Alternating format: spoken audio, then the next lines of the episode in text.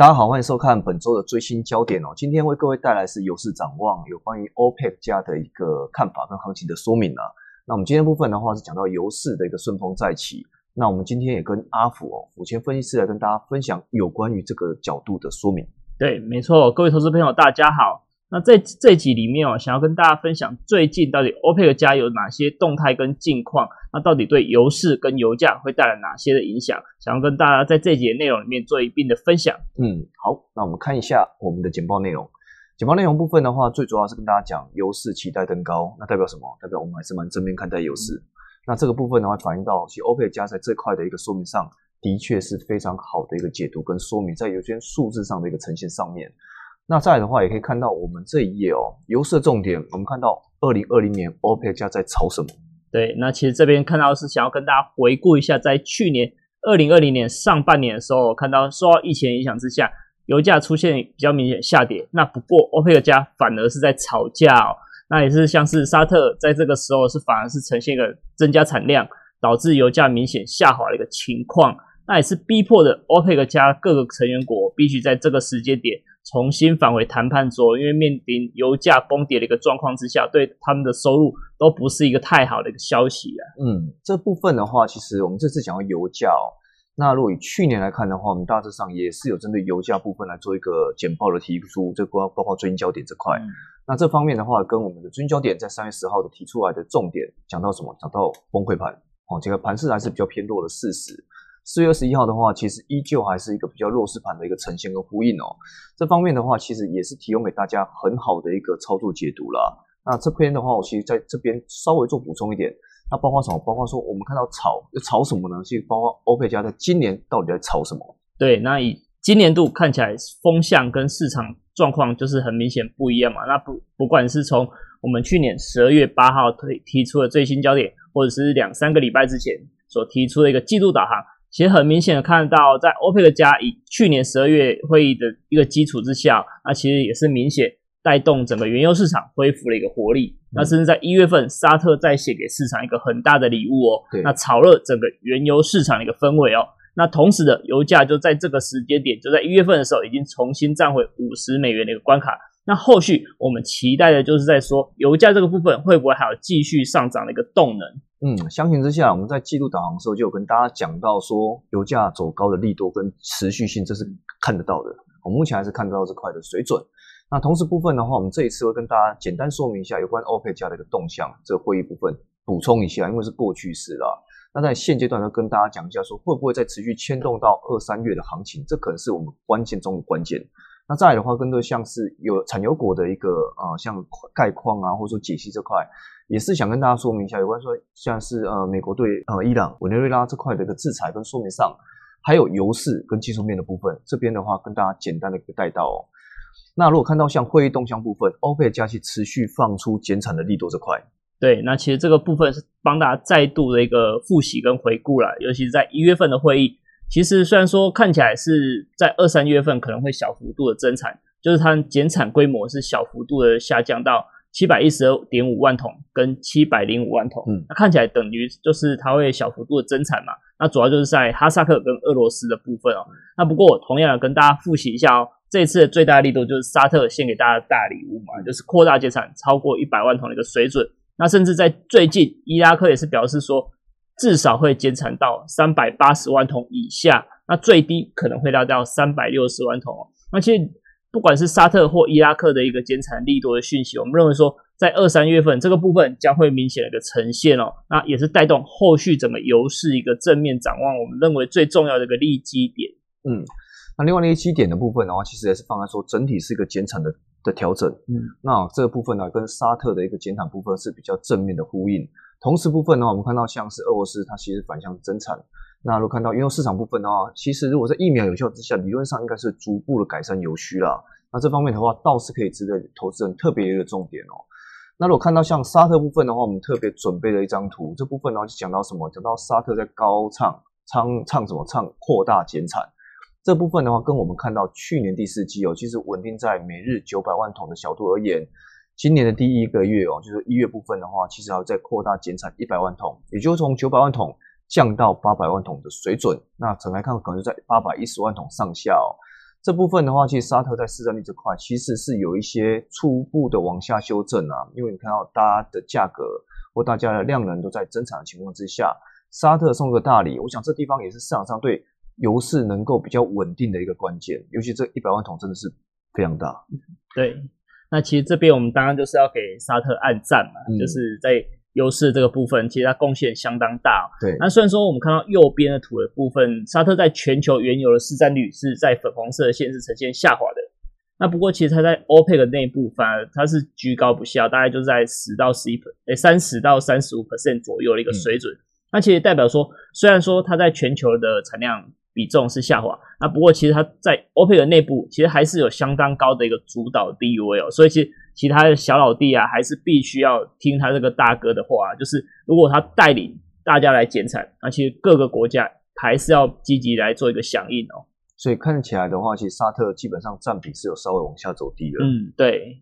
好，那如果看到像是整体的一个呃增产部分呢，这就是放在伊朗这块哦。那伊朗部分，我想到这个呃近期大家会看到讯息部分嘛，就伊朗可能是会朝向增产，或者是说假设你去即便做制裁我了，我还是会朝增产角度做移动。那这个方面也是看到说，哎，其伊朗的原油基本上已经跌到将近每天两百万桶的水准，出口量部分的话只剩下三十万桶，这部分并不是他不想卖，是因为被制裁，或是被制裁，所以呃从这个角度部分的话，会是让市场原油市场是出现比较明显，应该说。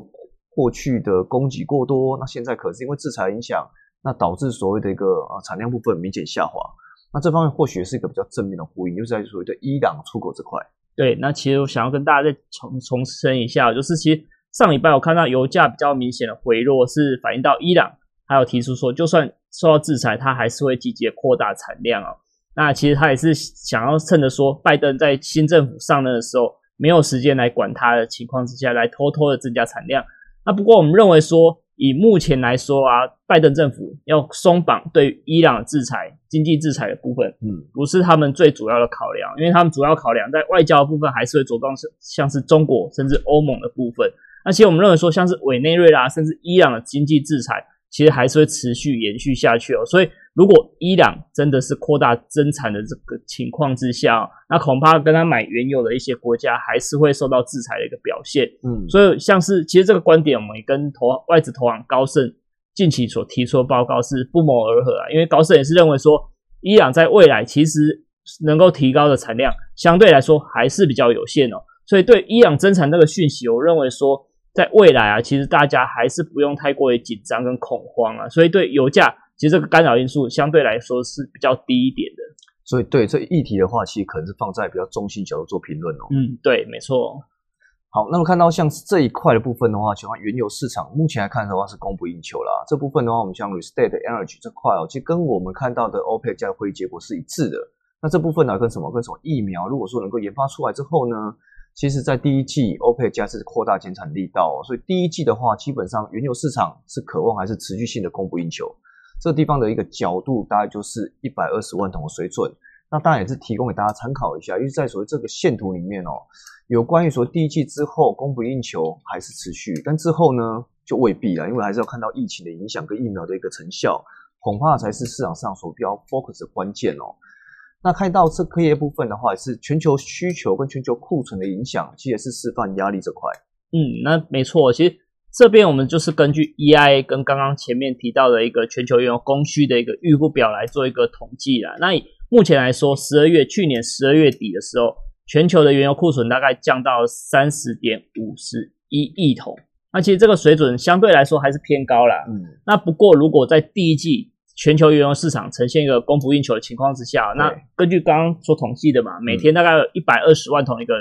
供应缺口。嗯，那其实算稍微算一下，大概就是在第一季可以减，渴望减少超过九千万桶的一个原油库存。对，那等于说库存渴望降到二十九点四三亿桶这个水准哦。那其实这个情况之下，我们过去有稍微统计一下，如果减少一百万桶的。一个原油库存相对来说，油价就有机会上涨零点一美元的一个水准，嗯，所以大家就可以自己去换算一下，如果真的原油库存有这么明显下滑的情况之下，油价后续还是会有一个推升的一个空间存在哦。所以我们刚刚讲的是多少的零点一的水准，对，零点一美元。如果以一百万桶来说的话，一百万桶零点一美元。所以九千万桶大概就是九美元，九美元。好，那如果看到这个地方，大概是我们回归出来的一个结果了，嗯，提供给大家简单的一个参考。对，那这方面的话也提供给大家看，说去搭配季线啊，RSI 的技术指标，其实也是另类一个进出场点的一个关键啊。那就是大家看油价部分哦，其实是比较特别，在说它的波动性有时候很大了哈。那么去年四月的时候，我们都还看到负油价，对，哦，那之后现在的油价大概就来到五十二块钱。那这样五十几块钱的油价跟过去负油价来比，基本上这一正一反是高达将近八十几块美金哦。嗯，哦，这个地方如果你在那个时候做多，期，感觉你可以赚到七八十块美金的水准。对，这个地方也是市场上可能可能比较特别点的一个重点。虽然说合约一定会越换越到期啦，对，你也未必能够赚到全部。对，但至少而言，其实你从那个时候赚，基本上是原油市场的最悲观的时刻。嗯，对。哦，当然其实也跟我们看到技术指标是有关系哦。那今天辅签部分的话，也是特别讲到说，哎，季线 RSI 这块应该怎么做，可以对油价部分有帮助。那其实这个部分也是稍微帮大家再回温跟复习一下，因为其实这个部分我们在去年十一月、十二月的时候有提出来嘛。那其实那个时候就有点像去年六月份的一个情况，就是 RSI 相对来说还没有突破七十这个超买区。对，那季线也是持跟季线的乖离持续性的放大，那对油价其实就是有一个上涨空上涨空间的存在啊，所以。在去年十二月，我们就可以明显看到这个指标的一个操作上是有一个有效性。那以去年十十一月中旬到十二月的部分，我们可以很明显看到右边蓝色区块，嗯，确实在乖离率的放大之下，甚至只要没有 RSI 没有超过一个超买区的情况之下，油价还是呈现一个续涨动能哦。那不过，当然后续的一个展望这个部分，我想就是留给我们完整版的报告来做一个分享啊。完整版是我们待会要录的了。对，没错。说这边的话，跟特别大家提醒一下，嗯，那其实线上的话，其实红粉红色线就是我们的季线啦。那下方的话就是 RSI 的角度。那这个地方你会看到季线之上嘛，多头行情嘛，嗯，多头趋势嘛。那目前来看的话，其实也没有超过我们类似说超买区的水准，嗯，也就其实比较倾向高档震荡啦。对，那当然这个角度部分的话，是反映到其实市场上对油需部分的期待。那当然也跟我觉得疫情会还是在延烧，这个地方其实对油市部分也是要特别留意的重点。嗯，对，没错。那另外部分的话，我们看到结论哦，结论部分就跟大家讲，就是说沙特在欧佩克加的会议上有讲到哦，减产一百万桶，多加的减产，他自己想说，我自愿减产，你不要再吵，我自己来减产。那轻油部分的话，就是走势部分还是比较值得期待哦。那跟我们看到什么？看到说，假设沙特讲话了，各大各国普遍要扩大减产这个力道，如果能够持续的话，第一季持续性的供不应求哦，这地方可能对油价是非常正面。那当然，我们觉得看放在像是疫苗研发或者美国经济复苏的情况，甚至带动需求，可不可以跟所谓供给部分同步的一个啊正向表态哦？那也跟我们看到说，哎，原油价上涨空间是可期的。我这边有三个重点哦，分分别在欧佩克加，还有沙特，然后跟所谓的后续的买气回温。那阿福也可以讲一下这块。那其实这边刚刚就是再重复一下，就是总结下来说，就是第一季预期欧佩克加整体来说还是扩大减产的一个角度啊。那有除了沙特之外，刚刚有提到像伊拉克其实也是有意来跟进它所谓的降低产量的部分。那甚至后续像是利比亚，甚至伊朗跟委内瑞拉，我们认为说其实它第一季。整体来说，它增产的空间相对还是有限。那当然，这个详细说明我们就在完整版里面有跟大家做一个分享。那最后总结来说的话，以目前来说，原油油价就是呈现一个相对高档整理的格局。那后续就是等待二到三月份整个产量供应的下滑情况之下，加上配合如果疫苗整个带动经济的复苏，其实对油价来说的话，我们正正还是正面的一个期待。那尤其它上涨空间其实还是有的哦。那投资人这个部分，我觉得。后续就可以持续的一个留意，嗯，特别说了，应该说重点，如果想要知道更细部的资料，可以参考我们的旗舰包，里面就是更完整、更详细的一个说明，嗯，那再的话，合约规则这块也提供给大家参考，我想这大家并不陌生啊，我提供给大家稍微看一下。那如果也看到目前呢，我们其实也会打算举办我们的第一季的热门外企展望说明会，哦，这方面的话是由我跟哦福谦，那还有包括我们其他分析师哦。一直来跟大家所谓的一个说明行情掌握的看法。这一次呢，因为疫情的影响，所以我们也是希望说朝着线上直播，让大家能够安心防疫哦。那这个地方的话，提供给大家很好的选择。也就是说，其实手机拿起来扫一下，登录一下，那把报名资讯传给我们后台，基本上我们就会通知你们怎么样去拿到我们的入场券。嗯，好，这方面的话也提供给大家做免费投资线上讲座的参考，也希望大家可以在那个时候二月三号来跟我们一起线上相见。对，好，那以上的话是我们针对研估最前线有提供的与分析师有的有约的系列啊，包括像是追新调研这块。优势期待攻高，那这个地方就是我们最主要想跟大家讲的内容，OPEC 部分。对，那也是这一次我们带来的一个最主要的解析。对，那希望大家在这个部分可以操作顺利，那投资愉快。好，那祝你们操作顺利。